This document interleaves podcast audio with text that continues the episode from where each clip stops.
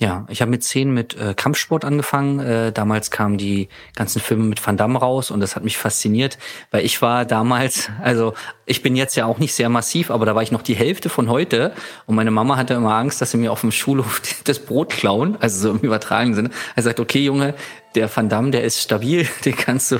So, dann habe ich mit Kampfsport angefangen.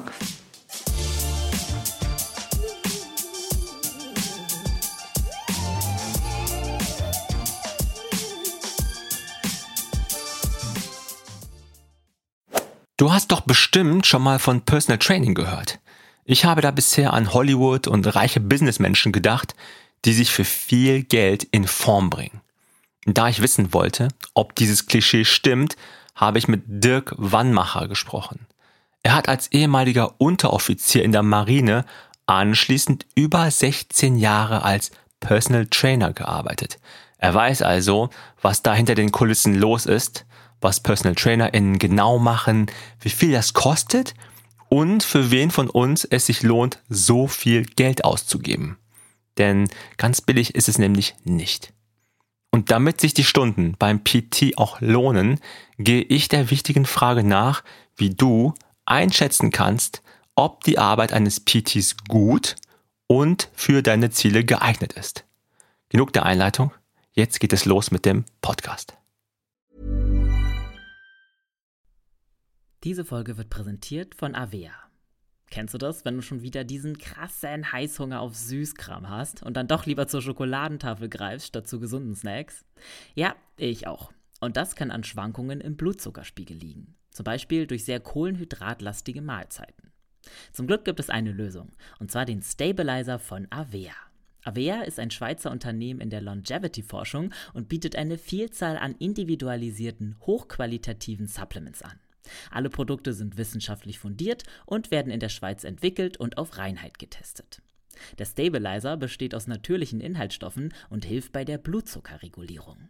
Er blockiert einen Teil der Kohlenhydrate, die wir über die Nahrung aufnehmen, und hilft unserem Körper somit dabei, einen ausgeglichenen Blutzuckerspiegel aufrechtzuerhalten. Der Effekt? Ein verbesserter Energiehaushalt ohne Zuckercrashs.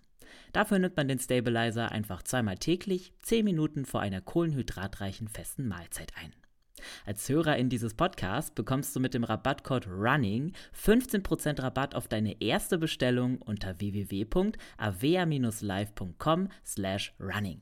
Damit du die Produkte risikofrei testen kannst, bietet Avea eine 90-Tage-Geld-Zurück-Garantie. Also, worauf wartest du noch? Bestell jetzt unter www.avea-live.com slash running. Herzlich willkommen zum Achilles Running Podcast. Hier spricht der Namri von, Überraschung, Achilles Running. Heute geht es mit dem Dirk Wannmacher, den ich hier zu Gast habe, um das Thema Personal Training, aber auch um Fitness-Apps. Ich grüße dich super herzlich, Dirk. Wie geht's dir? Hallo Namri, danke, dass ich dabei sein darf. Mir geht's sehr gut. Hey, äh, wo erwische ich dich gerade? Bist du zu Hause? Nee, ich bin in Berlin im Büro. Okay, ach stimmt, du bist in Berlin. Du bist ja, du bist ja ein Nachbar. Wir sind ja Städtenachbarn. Ja, ich genau. komme demnächst mal vorbei. Was ihr jetzt nicht gerade seht, ist, im Hintergrund stehen so jede Menge Pokale von dir. Was, was hat denn das damit auf sich eigentlich? Genau, wir haben, ähm, wir helfen ja Trainern, ähm, ja, ihr Business voranzubringen oder aufzubauen. Und ähm, ja, vergeben Pokale, wenn sie bestimmte Umsatzziele erreichen. Und da haben wir für verschiedene Stufen verschiedene Arten der Pokale, um sie halt, ja, der, der Sportler mag Pokale, also jeder Läufer kennt es, die, die Medaille am Ende äh, ist immer ganz wichtig, egal ob man Erster oder Hundertster ist. Und das haben wir uns sozusagen als Motivation, ja, so machen wir das. Ist ja so, ein, so ein fast schon so Gamification, so offline, im Offline-Bereich, ja. ne? Auf jeden Fall, ja, kann ich fühlen. Mit den Pokalen, Medaillen kenne ich jetzt eher so aus dem Laufbereich, aber genau. Pokal ist natürlich auch etwas, was ja, den, den ganz großen Vor, äh, Vorbehalten ist an der Stelle wahrscheinlich. Ne? Ja, Dirk, bevor wir so richtig anfangen, mit dir über dich zu sprechen, über das, was du schon so gemacht hast, worauf du noch Bock hast, ähm, machen wir das Sekt- oder Selter-Spiel. Mhm. Ähm, du weißt es noch nicht, aber ich habe paar Sachen vorbereitet. Äh, da ich werde dir mal so zwei Sachen zur äh, Auswahl stellen und ich würde dich bitten, dich immer für eines der beiden Sachen zu entscheiden, okay? Mhm. Gerne. Dann fangen wir einfach mal an. Konstanz oder Abwechslung? Konstanz. Krafttraining oder Hit? Krafttraining. Bestrafung oder Belohnung? ja, ja, so Belohnung. ich wollte Sadismus oder Masochismus schreiben. Nein, Spaß. Ähm, Coach oder Personal Trainer? Coach. Smartwatch oder Fitness-Apps? Smartwatch. Trainingsplan oder Ernährungsplan? Ernährungsplan. Laufen oder Schwimmen? Laufen. Online oder offline? Offline. Okay. Ich bin ja auf dich aufmerksam geworden über einen Artikel, den du geschrieben hast, ähm, der da ja heißt äh, Fitness-Apps, Tracker mhm. und Co. sind überflüssig. Das hat mich natürlich sofort getriggert, weil ich sehr viel damit zu tun habe. Mhm. Und dann dachte ich mir, okay, den musst du mal sprechen. Vielleicht hat er Bock auf Podcast. Hast du offenbar. Äh, und äh, möchte von dir auch wirklich mehr dazu erfahren. Bevor wir das machen, schlage ich vor, wir reden so ein bisschen über dich, mhm. weil dann kann man dich ein bisschen besser vielleicht auch einordnen, auch vielleicht mhm. besser noch verstehen. Mhm. Ähm, wie würdest du denn so bei so einem Bewerbungsgespräch ja, dich vorstellen wollen? Mhm. Ähm, ja, dass ich 16 Jahre lang Personal Trainer war. Ich habe meine Existenz als Trainer dreimal von Null aufgebaut in verschiedenen Städten, in Berlin, München und dann wieder in Berlin.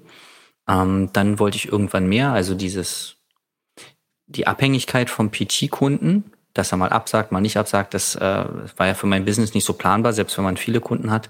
Deswegen, ich hm, habe von Anfang an auch Mental-Coaching angeboten, habe verschiedene Ausbildungen gemacht und habe dann das Coaching für mich, äh, ja, bin dann Dozent geworden, habe Personal Trainer deutschlandweit über viele Jahre zum Mental-Coach ausgebildet. Und ähm, das dritte Standbein, was ich mir aufgebaut habe, war halt Dozent für äh, Fitness- und Personal Trainer im fachlichen Bereich. Habe also viele äh, Trainer von der B-Lizenz hoch bis zum Personal Trainer ausgebildet und äh, schwerpunktmäßig dann immer Marketing, Sales und Businessaufbau den beigebracht, also im Verkaufen, geschult im Vertrieb, weil ich habe es dreimal geschafft, mein Business von 0 auf 100 aufzubauen. Das wollte ich an jungen Leuten auch nahebringen mit meinen Erfahrungen. Und äh, habe dann jetzt vor zweieinhalb, fast drei Jahren angefangen, daraus ähm, ja eine Company zu machen, ähm, Coaching und Consulting. Das heißt, äh, wir betreuen Trainer, am Anfang der Karriere oder wenn sie schon ihr eigenes Studio haben, was sie noch aus ihrer Firma machen können, wie sie mehr Umsätze generieren können, stabileres Business aufbauen mhm. können. Mhm. Hast du denn schon als Jugendlicher äh, viel mit Sport zu tun gehabt? Ja, ich habe mit zehn mit äh, Kampfsport angefangen. Äh, damals kamen die ganzen Filme mit Van Damme raus und das hat mich fasziniert, weil ich war damals, also ich bin jetzt ja auch nicht sehr massiv, aber da war ich noch die Hälfte von heute und meine Mama hatte immer Angst, dass sie mir auf dem Schulhof das Brot klauen, also so im übertragenen Sinne. Er sagt, okay Junge, der Van Damme, der ist stabil, den kannst du. So, dann habe ich mit Kampfsport angefangen. Machen wir mal, ähm, machen wir hier eine richtige schwierige Frage. Ja. Was ist ein Dimag? Äh, ja, ist natürlich der, der Tötungsschlag. Ne? ich habe ihn nie gelernt, aber er sah geil aus. Also für all diejenigen, die nicht wissen, was wir jetzt gerade meinen, der Dimac äh, wird genannt in dem Film Bloodsport ja. mit Jean-Claude Van Damme, einer der größten Kampfsportfilme ja. Aller Zeiten, wie ich finde. Aber okay, ich habe dich jetzt äh, vom, ich hoffe nicht nicht vom Reden nee, nee. abgebracht. Nee, ähm, genau, das hat mich auch alles fasziniert, diese Körperbeherrschung und dann auch diese äh, diese Körper da äh, als Kampfsportler und habe viel gemacht, habe Judo gemacht, Karate gemacht, habe dann äh, irgendwann Antiterrorkampf, äh, ganz martialisch, äh, so ein deutsches System und bin dann irgendwann am Ende beim Wing Chun gelandet, ist so ein chinesisches System und das hat mich fasziniert. Ähm, habe dann auch mit Eskrima weitergemacht und hatte dann sogar äh, im Norden von Berlin, in Bernau, eine kleine Kampfsportschule ähm, mit einem damaligen Freund zusammen. Und ähm, ja, irgendwann hieß es dann Kampfsport oder Personal Training. Beides findet meistens abends statt. Also die Schüler kommen meistens abends zum Unterricht und die meisten PT können, können halt auch abends. Und dann muss ich eine Entscheidung treffen. Und da ich ein großes Business aufziehen wollte und damals nicht daran geglaubt habe, dass man mit einer Kampfsportschule sehr viel Geld verdienen kann, das war so mein Mindset, habe ich halt die Schule an den äh, schweren Herzens an den damaligen Freund von mir übergeben und bin dann halt als Trainer durchgestartet. Ähm, habe halt dann auch viele ja, ich sag mal, Fitnesskampfsport angeboten. Also die Leute zum Ausbauen mit Pratzenarbeit und sowas alles. Ja. Ähm, wie, wie alt warst du da? Äh, als ich die Schule hatte, war ich 24, 25. Genau, und ich glaube, aktiv habe ich die Schule ein Jahr betreut. Wir haben die aufgebaut und dann ein Jahr betrieben und seitdem, oder dann hat er sie übernommen. Okay. Das heißt, für, Zeit, für die zeitliche Einordnung, du warst ja auch beim Militär. Genau. War das genau. dann vorher oder war es danach? Das war danach. Ich bin mit äh, 20 äh, zum Militär gegangen, Marineinfanterie als Unteroffizier, habe da vier Jahre gedient, bin dann Mitte, ja im Sommer 2004 äh, raus, habe da Trainerausbildung gemacht, die Schule aufgemacht und ich würde mal sagen Mitte 2005 in dem Dreh die Schule dann abgegeben. Ähm, genau. Und danach bist du wirklich in diesen PT, hast du mal genannt, ne? also Personal genau. Training, in diesen Bereich reingegangen. Genau. Ähm, dieser Personal Trainer ist ja kein, ähm, kein, kein anerkannter Ausbildungsberuf, mhm. sondern so eine berufliche Weiterbildung. Mhm. Ähm, wie verbreitet war das damals? Also PT mhm. zu werden. Das heißt, wie haben Leute reagiert darauf, als du meintest, hey, Jungs, Mädels, Eltern, Freunde, mhm. ich werde jetzt PT. Mhm. Was haben die ja. gesagt? Äh, mein Opa, den führe ich ganz gerne an der Stelle, mein Opa hat immer Angst gehabt, dass ich damit kein Geld verdiene. Er hat immer gesagt, immer bei Familienfeiern, Junge, geht's dir denn gut? So, und weil als mein Opa, mein Opa ist jetzt über 80, ähm, da gab es den Sportlehrer, als der jung war. Und der Sportlehrer hat aber nur eine Stunde Sport pro Woche gemacht und den Rest war ja irgendwie Geolo Geografielehrer oder sowas. Und den, den Trainer gab's ja nicht. Und dann irgendwann wurde ich ja Dozent und dann dachte, ach, dann bist du ein Lehrer. Ja, ja, Lehrer, das kenne ich, das so. Also sowas für meinen Opa. Der hat jahrelang Angst gehabt. Ähm, und alle anderen, meine Mama auch so mit der Selbstständigkeit. Also ich habe, muss ich dazu sagen, in einer Festanstellung als Trainer angefangen, weil ich ein sehr sicherheitsliebender Mensch bin. 40 Stunden Festanstellung und nebenbei als PT selbstständig gemacht. Und als dann mehr Kunden wurden, ähm, ja, hat meine Mama dann auch Vertrauen dazu gehabt und ja, auf Partys äh, war man natürlich äh, in dem Alter, Mitte 20, äh, gut trainiert, war man äh, immer gern gesehen. Ah, du bist Personal Trainer und dann kamen halt immer die Fragen. Also eigentlich hat es mein Umfeld gut aufgenommen. Ähm, es war noch nicht so verbreitet, so wie du es, glaube ich, auch gerade äh, gemeint hast. Es gab kaum kleine PT-Studios. Man musste sich schon das so zusammensuchen. Ein, zwei Kollegen, denen man vertraut hat, mit denen hat man mal Ideen ausgetauscht. Und ansonsten ging es einfach darum, ja, wie, wie kann ich das jetzt salonfähig machen, ähm, dass die Leute nicht glauben, dass es nur was für Hollywood-Stars ist.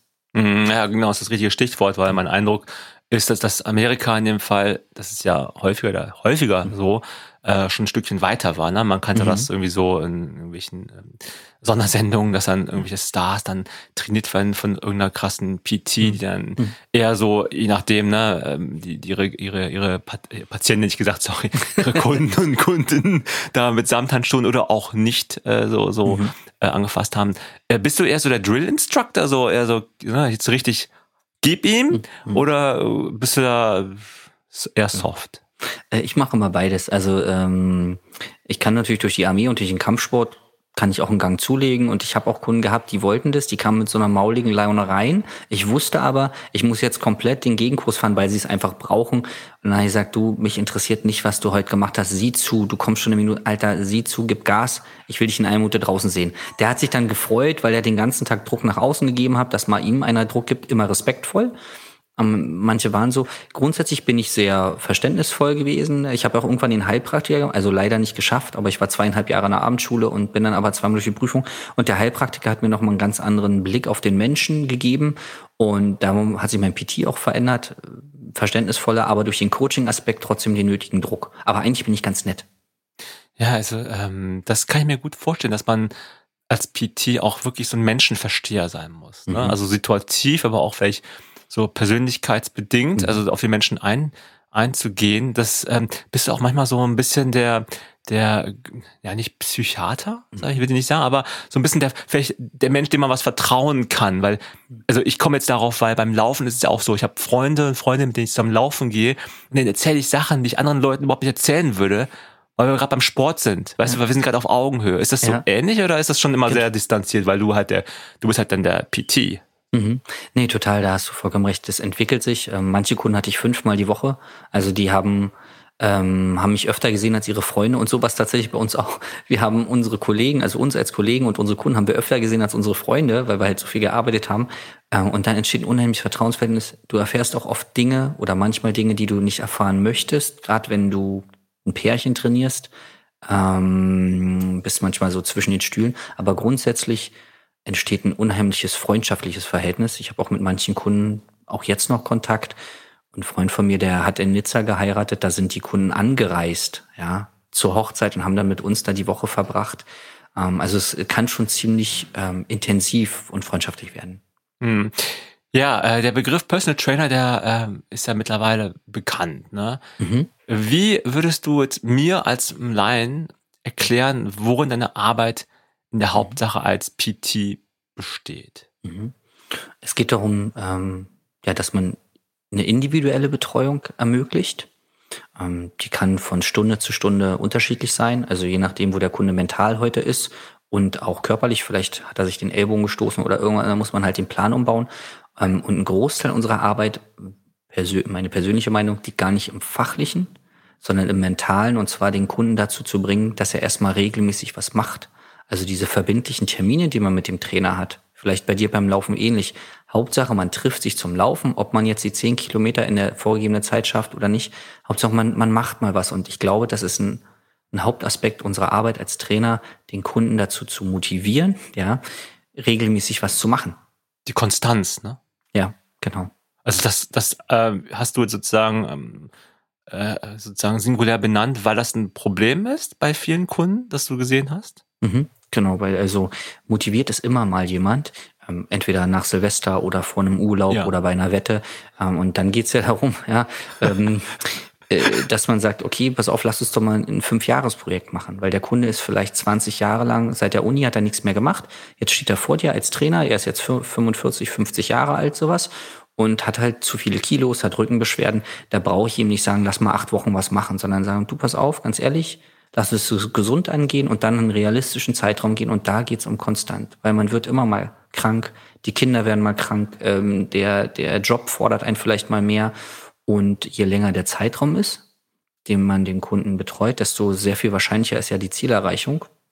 Und deswegen lieber konstant über Jahre, ich würde mal sagen, eine moderate Belastung, als mal drei Monate Vollgas geben und danach ist wieder nichts mehr. Äh, ja, ich musste gerade schmunzeln mit, ähm, ja, zum Jahresanfang ganz klassisch, glaube ich, da gehen auch die Anmeldungen bei Fitness-Apps ja. krass in die Höhe, aber auch in Fitnessstudios, bei euch dann wahrscheinlich auch, ne? Ja. Bei den ganzen PTs, vielleicht auch bei deinen Coaches, je nachdem. Ähm, ähm, ja. Man weiß es nicht, ne? Ähm, aber für wen lohnt sich denn überhaupt so ein ähm, Personal Trainer? Also mhm. es klang jetzt gerade so, als ob jetzt gerade die Leute, die diese Konstanz suchen, die ihnen vielleicht einfach über die Jahre des Nicht-Sportelns äh, mhm. so ein bisschen abhandengekommen ist. Das kann ich gut verstehen. Aber ich kann mir auch vorstellen, dass Menschen sagen, ich bin schon auf einem coolen Niveau, aber ich möchte jetzt eigentlich nochmal diese eine extra Schippe drauflegen, die ich nicht rausgeholt bekomme. Ist, sind, sind das diese typischen Kundensegmente, die PTs ansprechen oder fallen dir noch mehr ein? Also es gibt auch die Leute, die zum Beispiel ganz klassisch bis zur Hochzeit fit werden wollen. Also dieser, ne, das ist auch eine, eine schöne Nische. Ähm, und ähm, es gibt zum Beispiel Leute, die diese, ich sag mal, Bodybuilding gibt's ja auch in verschiedenen Klassen, also auch diese Figurklasse. Und wenn diese Menschen, die diese Trainingserfahrung haben, dann zum Trainer werden, haben die einen entscheidenden Vorteil. Die schaffen es, dass ein Kunde zu einem bestimmten Zeitpunkt X in einer bestimmten Form Y ist. Das kann normaler PT eigentlich nicht, weil er ja, du begleitest, du sagst, klar, in drei Monaten kriegen wir die 20 Kilo, also, oder die 5 Kilo hin, ja. Aber dass er an dem Tag so aussieht, das können halt im besten Fall ähm, diese äh, Leistungssport erfahrenen Kunden, davon haben wir ein paar. Und äh, da kann man halt äh, Leute, die zum Urlaub oder zum, ja, zur Hochzeit in, in ihrer Traumform sein wollen, das kriegt man hin. Also auch so kurzfristige Ziele sind möglich. Ähm, oft sind es auch, ich sag mal in Anführungszeichen, diese Management-Typen, ähm, Männer wie Frauen, und das meine ich gar nicht werten, sondern einfach als Beschreibung nur, ähm, die sagen, pass auf, ich habe zwei Stunden die Woche Zeit, ich habe eine 60-Stunden-Woche, ich kann in keiner Facebook-Gruppe irgendwelche Ernährungstipps mir runterladen, ich brauche einen Profi, weil ich habe eine Assistentin, ich habe das, ich arbeite nur mit Profis zusammen, ich treffe mich zweimal die Woche mit dir oder du kommst zu mir ins Büro und dann verlasse ich mich darauf, dass das hier zusammen funktioniert. Die brauchen es dann einfach zum Stressabbau oder? Dass sie leistungsfähig bleiben. Mhm. Ähm, jetzt stell ich mir vor, ich suche jetzt einen PT. Mhm. Und ich habe jetzt keine Kontakte, habe auch keine Lust, äh, irgendwelche Facebook-Gruppen oder irgendwelche mhm. Foren äh, durchzukämmen. Und ich kenne auch niemanden in meinem Umfeld. Ne? Mhm. Erste Frage ist, wie finde ich einen PT? Mhm. Und zweitens, wie finde ich, äh, wie weiß ich, ob diese Person gut beziehungsweise qualifiziert ist für, für mhm. meine, für, für ja. mein Ziel, das ich erreichen möchte? Ja, das ist eine gute Frage, weil die Trainer fragen uns immer, wie kriege ich denn Kunden? Und ähm, ja, jetzt kann genau. ich es genau andersrum beschreiben. Also ähm, grundsätzlich kann man tatsächlich mal rumfragen im Bekanntenkreis, weil manchmal haben Freunde, Bekannte ein PT, ohne dass sie es sagen. Ja, wir haben manchmal Kunden, wo wir gesagt haben, Mensch, kannst du nicht Mund-zu-Mund-Propaganda machen? Nee, ich will nicht, dass einer wisst. Also man kann da ein bisschen die Ohren spitzen und dann kann man, es gibt verschiedene Seiten, wo man sich als Trainer registrieren lassen kann. Und diese Seiten geben oft Geld aus für Werbung und sind dann, wenn man Personal Training Berlin zum Beispiel eingekommen, diese, ich nenne sie mal Agenturen, ganz weit oben. Und da kann man dann draufklicken. Oder Trainer haben halt ihre eigenen Internetseiten.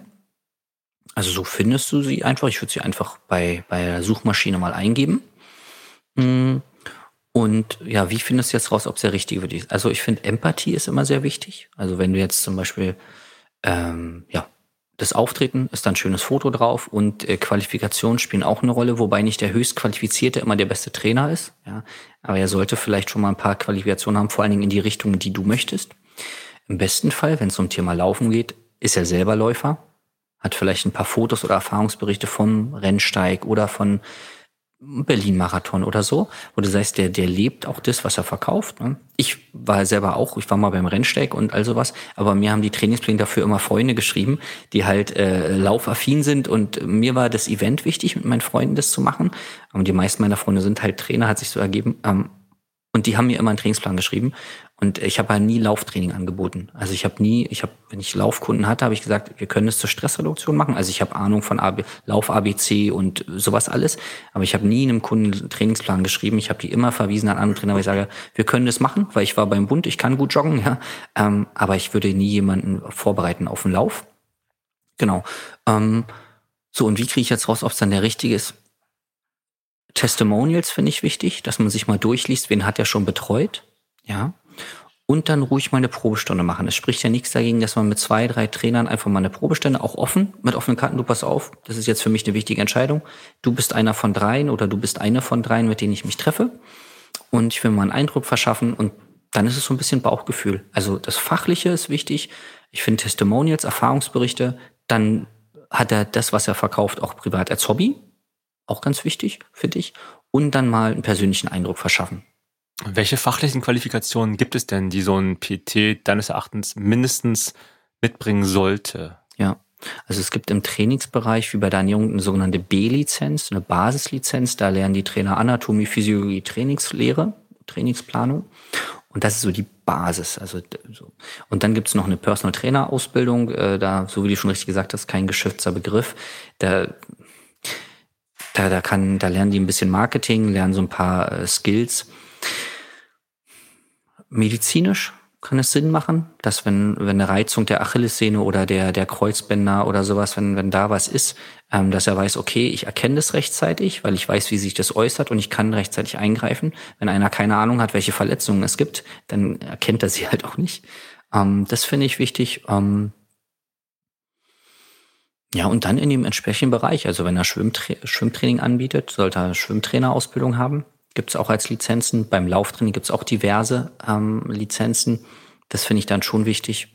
Das Gute ist ja, es ist ja auch kein Vertrag auf Lebenszeit, den man abschließt. Genau. Das heißt, man macht dann vielleicht dieses Kennenlerngespräch oder die Probestunde ja.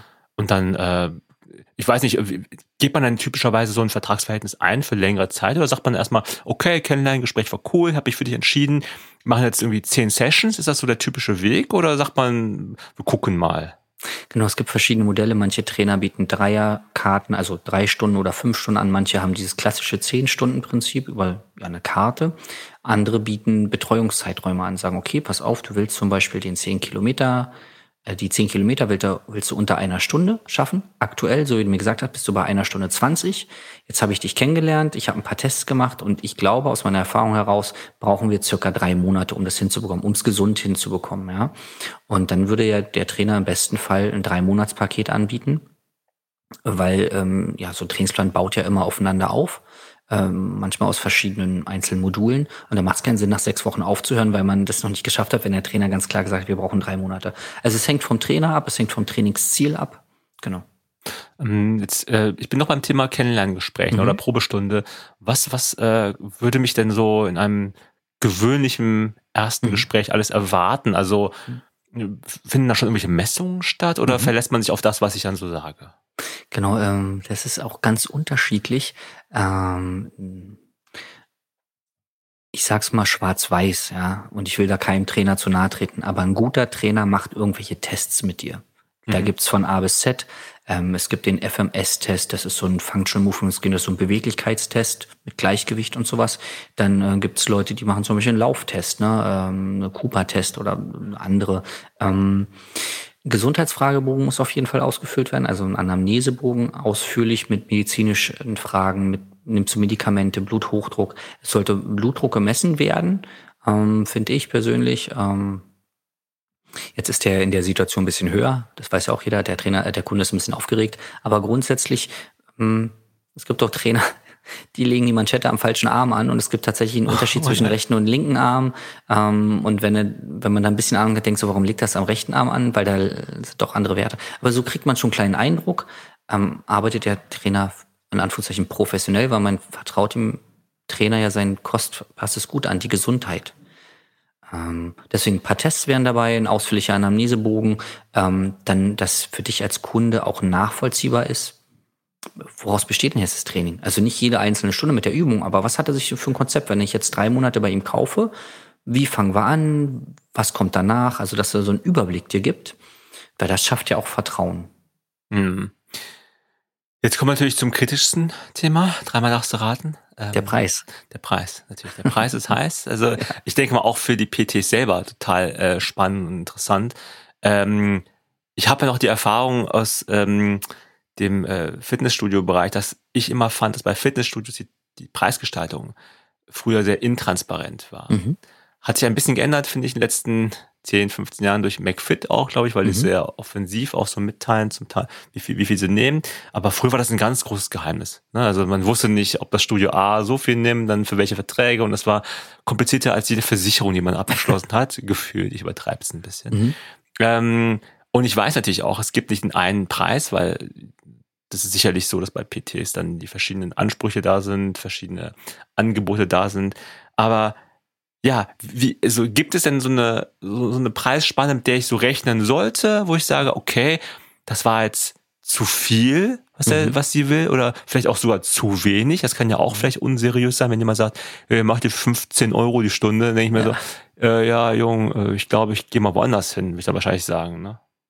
Genau, dann ähm, ganz sensibles äh, Thema. Ähm, tatsächlich gibt es viele sehr gut ausgebildete Trainer, die dann für 50 oder 60 Euro ihre Stunde anbieten, weil sie auf der einen Seite das jedem ermöglichen wollen, ja, und wirklich, ich sag mal in Anführungszeichen, naja, das ihre Leidenschaft nur ausleben wollen und mhm. sich freuen, dass ihnen einer dafür Geld gibt, also mal ganz blöd gesagt.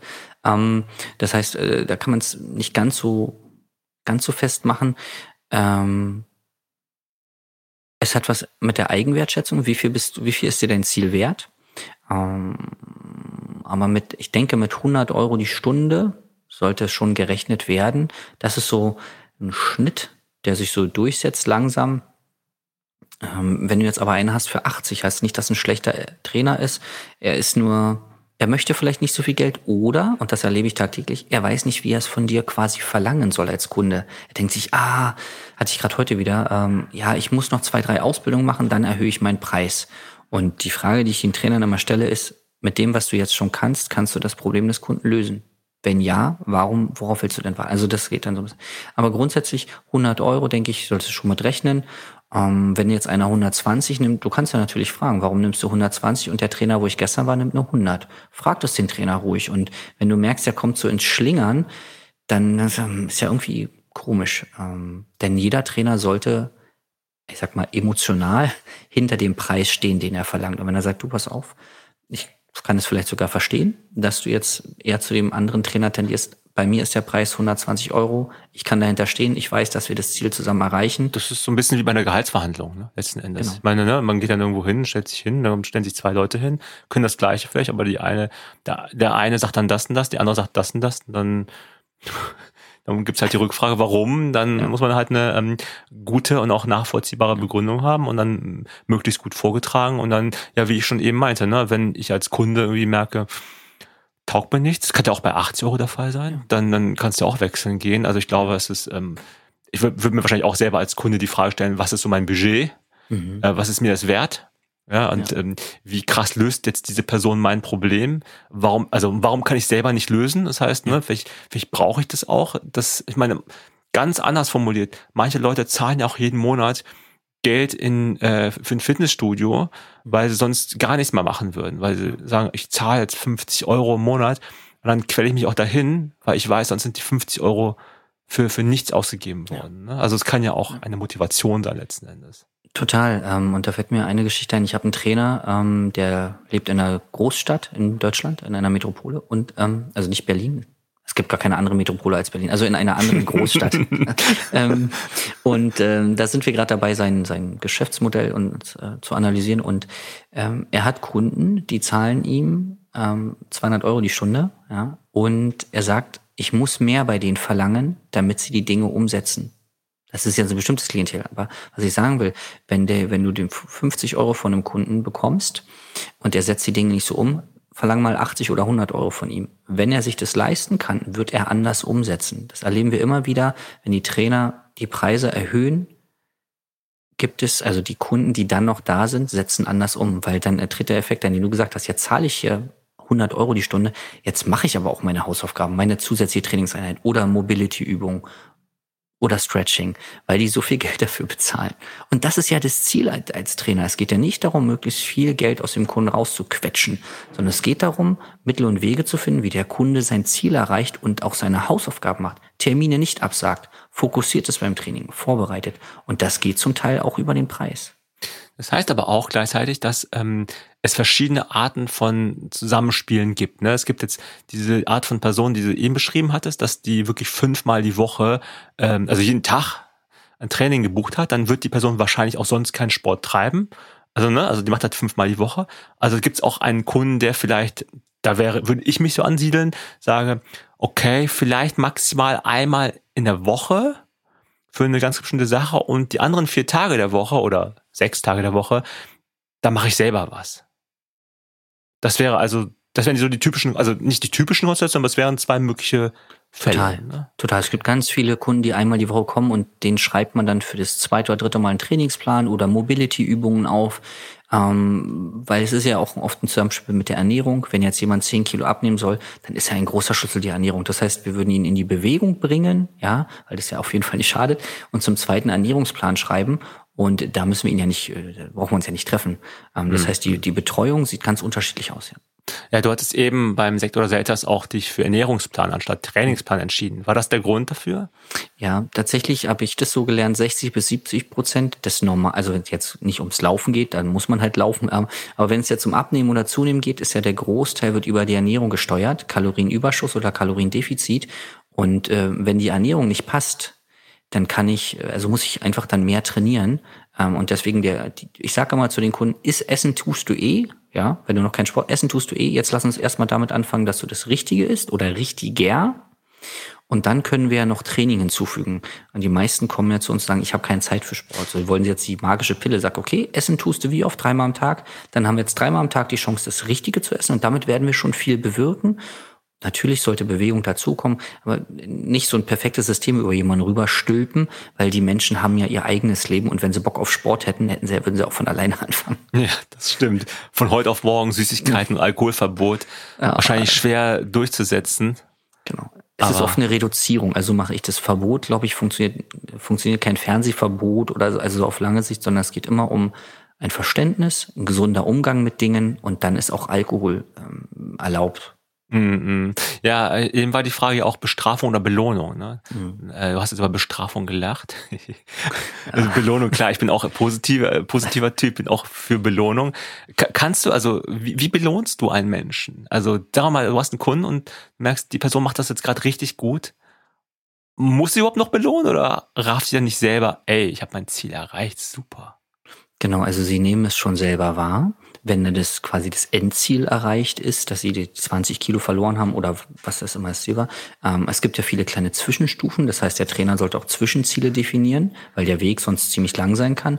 Ähm, und was, was ich festgestellt habe, dass viele Menschen, egal ob sehr erfolgreich oder ich sag mal normal, also erfolgreich im finanziellen Sinn meine ich, ähm, sondern oder Normalverdiener, Lob, ähm, Anerkennung Respekt, also wirklich mal in die Augen gucken, das kenne ich halt vom Kampfsport, in die Augen gucken und den anderen zeigen, ich sag mal, ich respektiere dich. Also bei mir war es so, die Kunden, wenn ich sie eine Weile kannte, habe ich sie am Anfang der Stunde immer umarmt. So, hey, schön, dass du da bist. Ich bin halt ein sehr touchy Typ. Ich habe auch viel Hands-on gemacht und sowas. Ich habe es geliebt. Ähm, Und ich habe denen gezeigt, ich respektiere dich dafür und kriegst Anerkennung, dass du überhaupt heute kommst. Weil das war der schwere Teil. Die Übung, wir kriegen es schon alles heute hin. Ich bin ja da.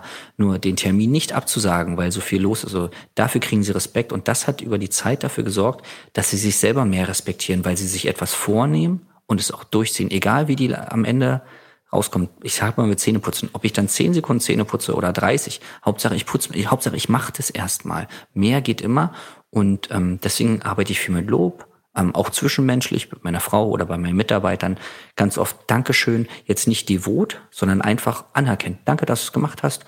Und dann geht der Tag auch weiter, da muss man jetzt auch keinen Sekt für öffnen. Ähm, das habe ich oft auch bei den PT-Kunden gemacht.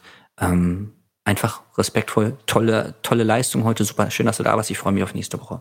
Jetzt, wo du so ein touchy Typ äh, bist, ne, mit Umarmung und so, wir hatten jetzt ja ein paar schwierige Jahre hinter uns, wo mhm. man nicht so viel touchy sein konnte mhm. während Corona. Wie liefen so die Zeit aus so PT-Sicht oder PT-Sicht in mhm. diesen Corona-Zeiten? Mhm. Äh, War am Anfang ganz merkwürdig. Ähm ja, weil immer dieser körperliche Abstand war, also einmal bei der Begrüßung, Verabschiedung, dann aber auch räumlich. Also sonst stand ich ja oft sehr dicht. Jetzt hat man, also habe ich so Abstand gehalten, so einen Meter. Habe dann auch natürlich bei der Übungsauswahl musste ich auch aufpassen. Ähm, da konnte ich, wenn jetzt keine Ahnung jemand eine Kniebeuge gemacht hat mit zusätzlichem Gewicht auf dem Rücken, wo ich sonst hinter dem Kunden gestanden hätte oder in der Nähe, um einzugreifen, habe ich halt die Übung ein bisschen abgewandelt. Also da habe ich mir schon viele Gedanken gemacht. Oder wenn jemand den hinteren Fuß auf einer Bank aufgestellt hat und dann so ein Squat, äh, so ein Lounge macht, so ein Ausfallschritt, ähm, kann er auch wackeln. Also habe ich dafür gesorgt, dass er das in der Nähe einer Wand macht oder eines anderen Gegenstands, wo er sich selber abstützen kann. Das hat es schon stark beeinflusst und ich muss auch sagen, äh, hat mir auch gefehlt. Also dieses, ich sag mal, Berühren im weitesten Sinne. Mhm. Ähm, Gab es denn mehr Geschäft während der Pandemiezeit? Sowohl als auch. Sowohl als auch. Also es gibt viel, leider viele Kollegen, die komplett, wo das Business komplett kaputt gegangen ist andere, die strugglen und ich habe auch viele Freunde und Kollegen, die mehr verdient haben als vorher. Und das ist ganz verrückt. Und zwar ist es so. Wieso ist das? Genau, genau. Das, ähm, es gibt Kunden, die haben sich ihr Home Gym eingerichtet. Ja, mit, mit Handelbank oder sowas so. Und jetzt war es so, dass der Trainer, der liebe, zum Beispiel ein Trainerkollege, der Till, ein lieber Freund hier aus Berlin, der hat einen Kunden gehabt, da hat er erst nur den Mann gehabt. Und ähm, dann ist er nach Hause zu ihm gefahren und hat er gesagt, wenn du schon bei mir bist, meine Frau möchte auch was machen und meine beiden Kinder auch. Und dann hatte Till statt ein Kunden auf einmal vier Kunden. Hat also nicht eine Stunde gegeben, sondern vier Stunden hintereinander. So. Bei einem anderen lieben Freund von mir war es so, über Zoom ähm, hat der Kunde dann gesagt, ja, jetzt bin ich hier zu Hause, meine Kinder sind zu Hause und dann wurden halt die Kinder mit quasi trainiert. Ja, die kleinen Kinder sind so rumgekrabbelt also die waren irgendwie schon fünf bis zehn oder sie konnten schon was machen. Da hat der Trainer aber pro Stunde dann mehr Geld bekommen, weil er sich um mehr Menschen kümmern musste. Und der Kunde hatte aber dann auch mehr Zeit für Training. Also kam zum Beispiel eine zusätzliche Trainingseinheit dazu. Und ich habe festgestellt, woran liegt es, dass es einige Trainer geschafft haben, andere nicht? Klar, nicht jeder Kunde macht es, gerade ältere Kunden oder wenn du spezielle Fähigkeiten als Trainer hast, wo der Kunde anwesend sein muss. Ähm, nur viele Trainer haben nicht daran geglaubt, dass ihr Konzept funktioniert oder wollten nicht, ich sag mal, acht Stunden vor der Kamera rumhampeln. Ich sag's immer so. Ähm, und dann habe ich gesagt, okay, dann ist es doch aber dein Problem. Jetzt aber nur schwarz-weiß gedacht. Dazwischen gibt es viele Grautöne, ich will keinen zu nahe treten. Nur das ist das, was ich beobachtet habe. Mhm. Das kann ich mir gut vorstellen. Das war ja, glaube ich, auch bei vielen ähm, Geschäftsunternehmungen hier auch der Fall. Ne? Dass halt manche dann sich die Situation auch besser gestellt haben mhm. oder stellen konnten. Das war auch nicht für alle möglich. Ne? Ja. Also gewisse ja. Sachen, ich meine, wie die eigenen Anforderungen zu Hause waren, die haben sich zum Teil sehr stark geändert. Ja, wir hatten das Glück, bei Achilles komplett im Homeoffice zu sein. Das heißt, mhm. wir konnten hier sehr fokussiert arbeiten, auch gut im Team. Aber ich stelle mir auch vor, wenn du jetzt irgendwo bist und du wohnst vielleicht auch sehr beengt mhm. oder hast eine Arbeit, wo du auch vielleicht sein musst, mhm. hast vielleicht noch weniger Zeit, noch mehr, noch mehr Stress, noch mehr Verantwortung. Ich denke also mhm. auch zum Beispiel an die ganzen Apothekerinnen und Apotheker, ja. die halt extrem viel, oder auch im ganzen Pflegebereich, ne, Heilbereich, da gearbeitet haben. Das stelle ich mir sehr, sehr krass vor. Hat du das Gefühl, also noch so abschließend zu diesem Thema, dass dann Leute, ähm, die nicht mehr in die Fitnessstudios gegangen sind, dann äh, ja sich entweder das Home Gym eingerichtet haben, also so wie ich, ne, so Kettlebells mhm. ohne mhm. Ende für viel Geld, ja.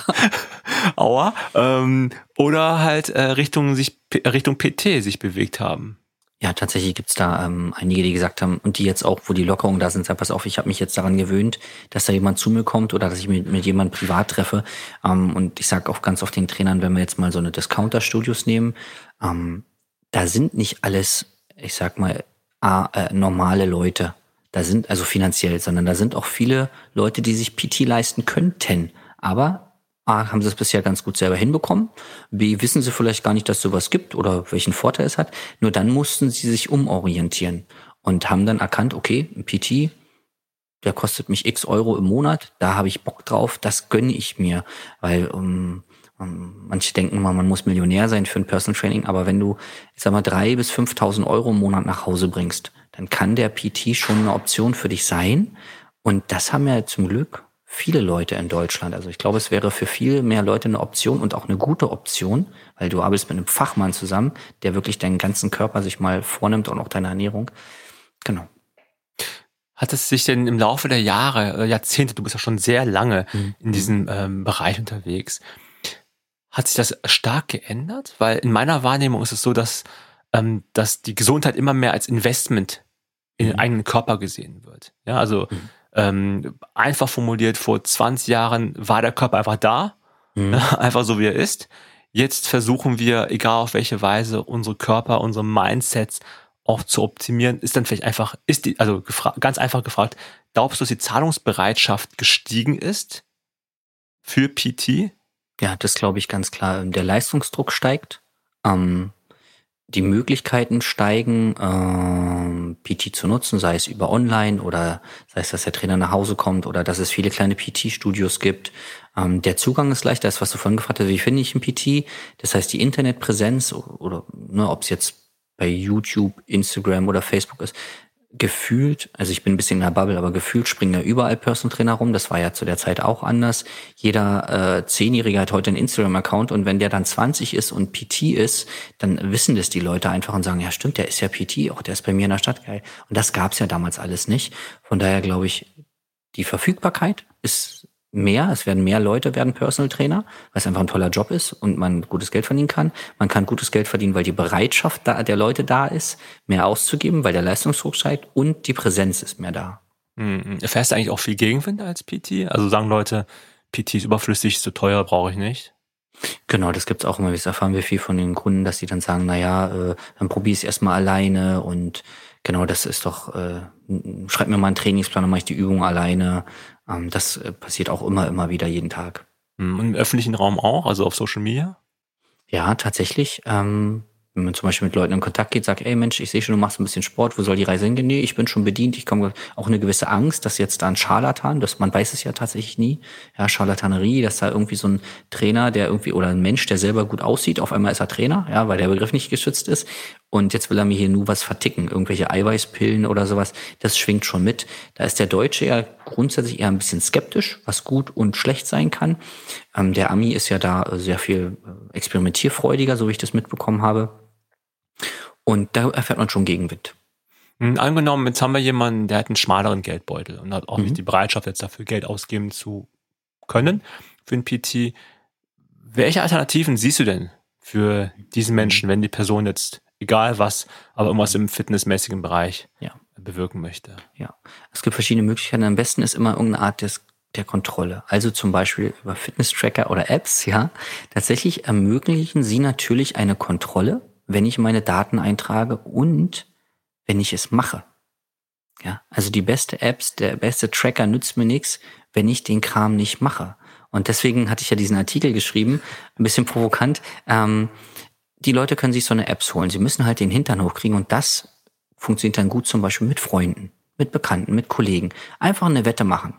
So, und dann sagen, pass auf, jetzt das nächste halbe Jahr, ich habe mir jetzt hier diese Smartwatch gekauft oder ich habe mir die App runtergeladen, das nächste halbe Jahr mache ich genau das, was dieses Programm oder dieser Tracker mir sagt. Und der sagt aktuell, ich muss zweimal die Woche das und das schaffen und ich muss jeden Tag 10.000 Schritte machen. Ich mache mit dir die Wette, dass ich das schaffe. Und dann muss irgendein Preis, ja, der soll auch ein bisschen wehtun. Also das, was wir vorhin hatten, PT funktioniert ja oft auch gut, weil der Preis so ist, wie er ist. Da setzen die Leute um. Und man könnte jetzt mal aus dem Bauch raus sagen, okay, wenn ich hier in äh, bald, äh, wie heißt es denn, im Umkreis von Berlin gibt's ja auch schöne Wellnesshotels, dann bezahle ich dir und deiner Frau ein ganzes Wochenende im Wellnesshotel. Kostet dann 400, 500 Euro, irgendwie sowas. Wo du sagst, nee, also allein ah nee, deswegen mache ich schon. Allein damit der andere nicht diesen irgendwas, also das, Leute lassen sich gut über Freude oder Schmerz motivieren, leider meistens mehr über Schmerz. Und das wäre ein Verlustschmerz des Geldes, ja. Ähm, oder dass man vor versammelter Mannschaft im Büro dann ähm, jeden Tag oder immer beim Training dann so ein Kreuzchen machen muss. Und dann kriegt das ganze Büro halt mit, weil man ablust quasi. Also nutze die Apps, nutze die Tracker, damit sie dir eine Richtung geben, weil die sind ja oft sind ja super ausgefeilt. Äh, was dahinter steckt an, an, an künstlicher Intelligenz und, und Trainingsplanung ist ja fantastisch. Das Problem ist der Mensch, dass er nicht anfängt oder nicht dran bleibt. Und da braucht er halt eine zusätzliche Komponente. Ähm, und das wäre die Motivation, die kann man sich holen mit dem Partner, der Partnerin oder mit einem Kollegen, den man hasst ab sagte du, ich weiß, wir verstehen uns nicht, aber wir beide machen jetzt, also irgendwas, weißt du so, es sei, es sei man hat ein Fitnessarmband, was nicht mehr abgeht und was Strom erzeugt, ja, wenn man Aua. das Training nicht macht. Das wäre auch gut. Aber gibt's noch nicht, ist auch wegen äh, wahrscheinlich Menschenrechte. Aber das ist die Kombination, also die Kombination kann funktionieren. Man braucht diesen Kontrollmechanismus, den sonst der PT hat. Weil der sagt, pass mal auf, Kollege, es gibt doch Trainer, die sagen, also am Anfang fanden wir es cool, wenn der Kunde nicht gekommen ist und hat trotzdem bezahlt. Aber irgendwann sagst du dir, nee, ähm, es hat was mit Respekt zu tun. Ich stehe jetzt hier, klar verdiene ich das Geld, aber ich bin jetzt hier nicht dein Angestellter oder irgendwie, sondern wir sind auf Augenhöhe. Ich will, dass du auch meine Zeit respektierst und ich bereite mich ja vor. Einmal mit, mit einer Trainingsplan, aber auch mental. Was hat der Kunde letzte Woche gesagt? Ah, okay, babab, da frage ich ihn nochmal nach. So, und das wird nicht respektiert. Und ähm, dann muss man da irgendwann Schluss sehen. Aber das, was ich meine, der PT übernimmt sonst die Kontrolle und das sollte, sollte man irgendwie hinbekommen. Mhm, auf Neudeutsch immer so schön Accountability, ne? Genau. Dass man halt dann sozusagen sich selber auch dann noch verpflichtet, ja. da reinzugehen. Das mit der, mit der Wette kann ich gut nachvollziehen. Jetzt muss ich aber kurz einmal kritisch nachfragen, weil das ja. Artikel, den du geschrieben hast, war ja Fitness-Apps, Tracker und Co. sind überflüssig. Jetzt hast du mhm. aber gerade gesagt, die können auch helfen. Das heißt, ja. wie habe ich das jetzt zu verstehen, den Artikel? Mhm. Genau, also insofern überflüssig, dass sie isoliert überflüssig sind. Weil der Mensch der Fehler in der Formel ist. Ähm, und viele Leute geben dann Geld aus. Und das, das Schlimme, was dann passiert ist, das ist übrigens auch, das Phänomen ist auch zu beobachten bei Diäten. Die geben dann drei, vier, 500 Euro für eine Diät aus, es funktioniert, die Diät funktioniert nicht, hm, okay, ähm, und dann ist es schlimmer als vorher. Einmal körperlich Jojo-Effekt und zum Zweiten, jetzt haben sie sogar schon so viel Geld ausgegeben und das funktioniert auch nicht. Das heißt, die, die Motivation, dann nochmal was zu bringen, wird immer geringer und wenn man jetzt für so eine Smartwatch ein bisschen Geld ausgibt, ähm, dann kann dieser Effekt äh, entstehen und das Schlimme ist sogar, wenn die App kostenlos ist. Im Gehirn passiert dann manchmal was Verrücktes es ist zwar kein Invest finanziell, es ist aber ein mentaler Invest. Ich lade mir die App runter, erkläre mich bereit, ähm, das jetzt zu machen und dann mache ich es nicht. Also dieses Versagengefühl entsteht witzigerweise auch, wenn wir gar kein Geld ausgegeben haben, sondern nur wenn wir diese Task, diese Aufgabe nicht erfüllt haben. Und jetzt stell dir mal vor, du hast jemanden, der hat es zweimal gemacht, einmal mit einer Running-App und dann hat er noch eine Klimmzug-App sich irgendwann runtergeladen. Beides Mal hat er versagt das, das ist ja, das ist ja mental, das ist ja ganz schlimm. Und sagt er, nee, du, ich habe doch schon alles, also der Mensch ist auch gut in absoluten Dingen, ich habe schon alles versucht und nichts hat funktioniert. So, und da dann alleine rauszukommen. Du, deswegen habe ich gesagt, die funktionieren nicht, weil der, der Mensch ist halt der Fehler in der Formel. Okay, das heißt, es der, also andersrum gesprochen, der PT oder die PT ermöglicht dann der Kunden auch den Grund dafür zu finden, wo das Problem wirklich ist mhm. und den Lebenswandel dann vielleicht auch Stück für Stück einzuleiten. Total, genau. Man sollte immer mal fragen, okay, was hast du schon probiert? Wie mhm. gut hat deiner Meinung nach funktioniert? Warum hat es deiner Meinung nach nicht funktioniert? Und dann kann man viel zwischen den Zeilen lesen. Weil die Versprechen der ganzen Apps, von denen ich auch einige nutze und auch mhm. sehr gerne nutze, mhm. die sind natürlich immer sehr groß. Ne? Aber mhm. ähm, ja, wie du es schon gerade gesagt hast, der Fehler in der Formel liegt natürlich wie immer bei uns Menschen. Also Fehler ist jetzt übertrieben, aber mhm. das ist so die Variable. Das die Variable, ja, das ist besser. Ja, also wirklich neutral. Das heißt, ich weiß ja auch selber, dass ich irgendwie eine Sprachlern-App habe und dann habe ich am Anfang gerne gelernt, und dann irgendwie nicht mehr und dann jedes Mal, wenn ich die App sehe aus dem Augenwinkel, denke ich mir so, ach, ja, eigentlich, ne, hm, auch nicht weiter gemacht. Das, das, das ist ein interessanter Punkt, dass der negativ äh, sein kann. Das mit dem kostenlosen Apps kann ich auch verstehen. Ich bin ein Freund von diesen ganzen Freemium-Sachen. So ein mhm. bisschen wie diese wie die, wie die Probestunde, wie du sie eben mhm. beschrieben hast, einmal reinzuschnuppern, zu gucken, aber dann schon relativ früh sehe, okay, um jetzt mehr als einmal diese App nutzen zu, äh, sinnvoll nutzen zu können, müsst ihr jetzt da ähm, die, die, die, die Premium-Version oder die, also die kostenpflichtige Version mhm. holen. Ähm, das finde ich eigentlich immer schon ganz, äh, ganz, ganz nachvollziehbar. Ne? Ja, aber welche anderen Methoden, äh, außer jetzt diesen, diesen Gamification-Aspekten, die du eben genannt hast, äh, siehst du denn noch so konkret, ähm, und jetzt außerhalb von PTs und Apps, mhm. wie man denn noch mit einfachen Methoden fit werden kann? Mhm. Ähm, ich finde, man darf sich im Alltag Möglichkeiten suchen und ganz, ganz platt mal gesagt, steig doch mal eine Straßenbahnstation jetzt hier in Berlin früher aus und geh mal ein Stück. So, ähm, ob das auf dem Weg zur Arbeit ist oder auf dem Weg nach Hause. Ähm, dann, ähm, dafür kannst du zum Beispiel eine App nutzen, die einfach deine Schritte mal zählt. Und dann sagst, okay, jetzt habe ich, unter der Woche fehlen mir 3000, dann machst du halt am Wochenende mal einen längeren Spaziergang. Grundsätzlich Spaziergänge, ganz toll, körperlich wie mental. Körperlich zum Beispiel, also ganz für den Verdauungstrakt. Ja, die Organe, äh, das darf sich alles mal bewegen, dann funktioniert das auch alles besser. Und wenn man immer so eingezwängt sitzt, in der Straßenbahn, im Büro, zu Hause, dann funktioniert es halt mit der Verdauung nicht optimal. Ähm, also ganz einfach mal gucken, welche normalen Bewegungsmöglichkeiten habe ich im Alltag. Vielleicht die Stufen mal nehmen. Man muss ja nicht abends die Stufen vielleicht hochnehmen, ja, ich wohne ganz oben und dann unterm Dach, ja.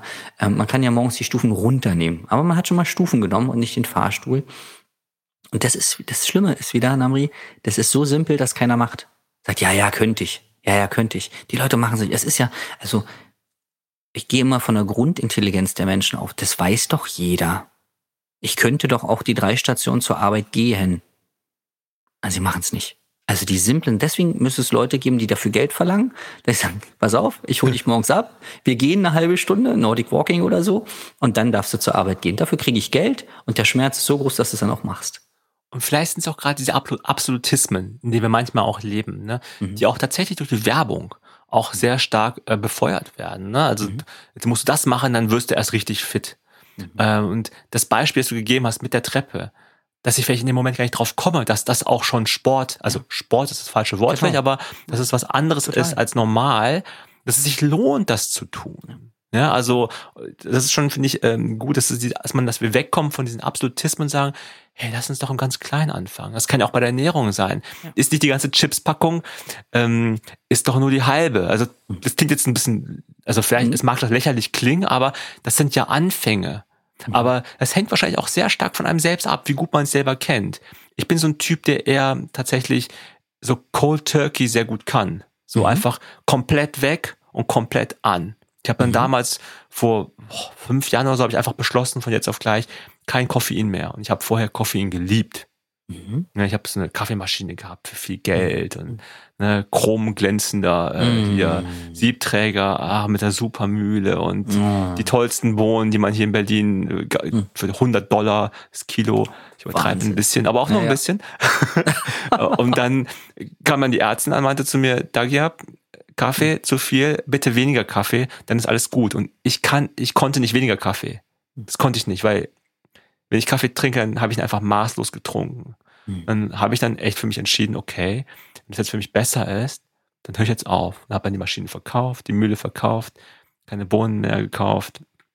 Da war auf einmal Platz in der Küche, das war also auch gut. Aber äh, ja, also das ist, aber das ist, das ist, wusste ich von mir halt. Ne? Mhm. Also das ist, ich kannte mich in dem Moment und Jetzt trinke ich manchmal koffeinfreien Kaffee. Ja, also sorry, jetzt habe ich einmal sehr lange über mich geredet. Ähm, wir hatten eben im Sektor des Selters auch die Frage Coach oder Personal Trainer. Mhm. Und du kommst aus dem Personal Training, aber du bist jetzt im Coaching-Bereich ja viel, also weiß nicht wie viel mehr, aber du bist im Coaching-Bereich auf jeden Fall sehr aktiv. Mhm. Äh, magst du mir gerade mal kurz erklären, was du da eigentlich machst als Coach? Ja, ähm, ähm, Coach habe ich deshalb gesagt, weil das für mich eine mentale Komponente mit drin hat. Durch das Coaching. Ähm, Im Amerikanischen ist ja der Coach oft einfach der Trainer, der aber auch natürlich Motivation mitbringt für die Teilnehmer. Und deswegen ähm, würde ich mich. Also du coachst Personal Trainer, ne? Genau, genau. Und deswegen, da geht's halt viel ums Mentale. Und ich glaube, die, diese Fähigkeit darf jeder ein Trainer ein bisschen haben, ob er sich jetzt äh, deine Fortbildung macht oder nicht. Ähm, da muss man als Trainer jetzt keine mentale Ausbildung machen. Ähm, man darf ein bisschen Menschenverständnis, Menschenkenntnis haben.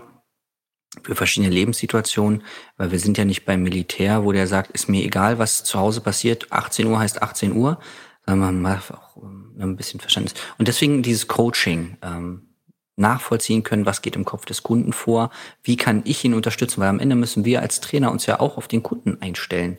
Es geht ja nicht nur in eine Richtung. Mhm, verstehe. Das heißt, es kommen Coaches auf dich zu und sagen, hier, ich möchte noch ein besserer Coach werden, ich möchte vielleicht mehr Kunden akquirieren, ich möchte vielleicht mehr Geld verdienen, weil du eben auch vom Umsatz gesprochen hast. Und dann kann man sich an dich wenden und mh, mm, du gibst den Insights. Wie bist du darauf gekommen, das zu machen? Mhm. Ähm, es hat alles, die Reise begann mit einem Traum. Also es war wirklich so. Oh. Ja, ja, das war. Tut äh, das ganz, nicht immer? Ja, ganz äh, tatsächlich. Äh, ganz melodramatisch. Und zwar, ähm, wo der Freund von mir, der Trainerkollege in Nizza geheiratet hat, dann äh, saßen wir im, im Strandclub dort und ich hatte das iPad von meiner Frau und habe da so rumgewerkelt und wollte ein E-Book schreiben. Hab mich schlau gemacht, wie man ein E-Book schreibt. Und dann saß ich so, Lounge-Musikkäffchen an der Côte d'Azur und dachte so, Mensch, wie toll wäre das denn, wenn du eine Firma hättest, wo du das machen kannst, wann du willst. Nicht machen müssen. Also ich bin jetzt kein ähm, Weltenbummler, bin sehr verhaftet hier in Berlin ähm, oder verwurzelt, aber die Option zu haben. Und dann habe ich mir Gedanken gemacht, wie kann ich mein Personal Training Business so umbauen, dass ich die Option habe zu reisen. Und dann ist jetzt diese Firma daraus geworden, die ist total digital. Also ich mache ähm, kein Personal Training jetzt mehr. Ich habe das komplett aufgegeben. Im letzten Jahr dann habe ich den letzten Kunden abgegeben, schweren Herzens. Da fließen auch immer viele Tränen. Ähm, das war auch so ein Kunde, den hatte ich drei bis fünfmal die Woche.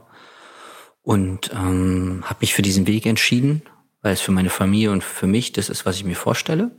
Und genau, so, so kam das. Und jetzt können wir, wir haben äh, Kunden überall im, im Dachraum, Deutschland, Österreich, Schweiz, in Italien auch, haben Trainer, denen wir helfen, ja, ein Offline-Business oder Online-Business oder einen Mix daraus aufzubauen. Mhm. Und was ist so die Perspektive für dich, also im Unternehmerischen? Wie mhm. weit möchtest du das ausbauen? Ja, ähm, tatsächlich habe ich jetzt ein kleines Team. Wir sind fünf, sechs Angestellte ja, ähm, hier im Büro und also ich glaube von der Planung her doppelt so groß. Irgendwas zwischen 12 und 20 Mitarbeiter ähm, brauche ich, um damit es so funktioniert, wie ich mir das vorstelle. Ähm, ich segel gerne, ja, ähm, und möchte zum Beispiel einfach meine Frau nehmen können und sagen, pass mal auf, lass uns mal vier Wochen Mittelmeer machen. Und die Firma läuft nebenbei äh, quasi, also über WhatsApp und alles ist mir ja erreichbar, aber dass ich mich äh, unabhängig mache vom von meinen Kunden quasi. Die Betreuung ist für mich immer an oberster Stelle. Also ich arbeite fast sieben Tage die Woche, um den Trainern zu helfen. Ähm, und das muss natürlich erstmal gewährleistet sein. Also der Service ist das Wichtigste für mich. Ähm, nur wenn das gegeben ist, dann kann ich mir vorstellen, dass ich nicht mehr notwendig bin für diese ganze Sache, dass ich ein wichtiger Teil bin, aber dass es auch ohne mich funktionieren kann. Okay. Ja, also ich danke dir ganz herzlich für diesen sehr, ich finde, umfassenden Einblick sowohl in die Welt der Personal Trainer und Trainerinnen, mhm. aber natürlich auch in, in, in, diese Rolle des Coaches, die du jetzt kurz umrissen hast. Mhm. Fand ich auf jeden Fall sehr spannend. Also, weil der Begriff wirklich mir immer wieder über den Weg läuft, aber ich noch nie so intensiv jetzt mit einem Personal Trainer habe mhm. reden können. Ich werde mal mir Gedanken machen, ob das ein Weg ist, den ich gehen möchte. Ich habe natürlich auch so kleine Ziele. Klar, ich bin natürlich auch sehr im Thema drinne, was Laufen angeht. Das heißt, ich bin dann eher so ein Klient Typ B, ne, der schon mhm. selber so ein bisschen was weiß, aber ich meine, ich glaube, ich, eins weiß ich auch, dass niemand alles weiß, ja. ja. Und dass, ähm, ja, in dem Fall bist du der Coach, äh, den Personal Trainern halt auch dann zeigst, dass es sinnvoll ist, für so ein, äh, für so einen PT jemanden zu haben, der einem beiseite steht. Darum meine abschließende Frage an dich. Wer sind denn deine Vorbilder? Also wo holst, du weißt ja auch nicht alles. Wo holst du dir die neuen Informationen? Mhm. Ich habe da so verschiedene, also ich gucke mir immer an, die Leute, die da sind, wo ich hin will, ähm, wie haben die es gemacht und dann gucke ich, passt es vom Charakter für mich. Und ich kann jetzt gar keinen Namen nennen so richtig. Ich, es gibt so ein paar andere Podcaster, ähm, aber da wüsste ich Namen, die haben, die interviewen Leute, die auch unabhängige Businesses haben, also von ihrer Person unabhängig, äh, von, vom Ort unabhängig. Und denke ich, also da geht's viel auch um mein Traum Kraft geben, dass es wirklich geht, ja, da geht's viel. Und fachlich gucke ich, ich bin ja wie so ein kleines mittelständisches Unternehmen, so ein ganz kleines, und dann gucke ich, okay, welche Unternehmen gibt's denn, die da waren, wo ich bin und dann vielleicht ihre Mitarbeiterzahl verdoppelt haben, in welcher Zeit, wie finanziert man das, was sind Positionen, die besetzt und dann gucke ich mich so ein bisschen um. Aber ich habe jetzt niemanden, den ich so richtig als, als Vorbild habe. Genau. Ja, vielen Dank für deine Zeit nochmals. Ne? Ähm, und äh, an die da draußen, die jetzt bis jetzt zugehört haben.